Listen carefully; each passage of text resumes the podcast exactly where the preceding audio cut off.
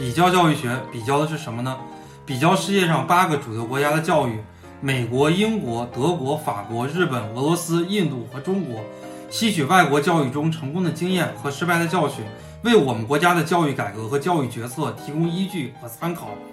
比较教育学的要求以及我个人的推荐：如果你外语比较好，或者说英语专业的，建议考比较教育学；如果你对外国的文化和历史有着一定的了解，也可以考比较教育学。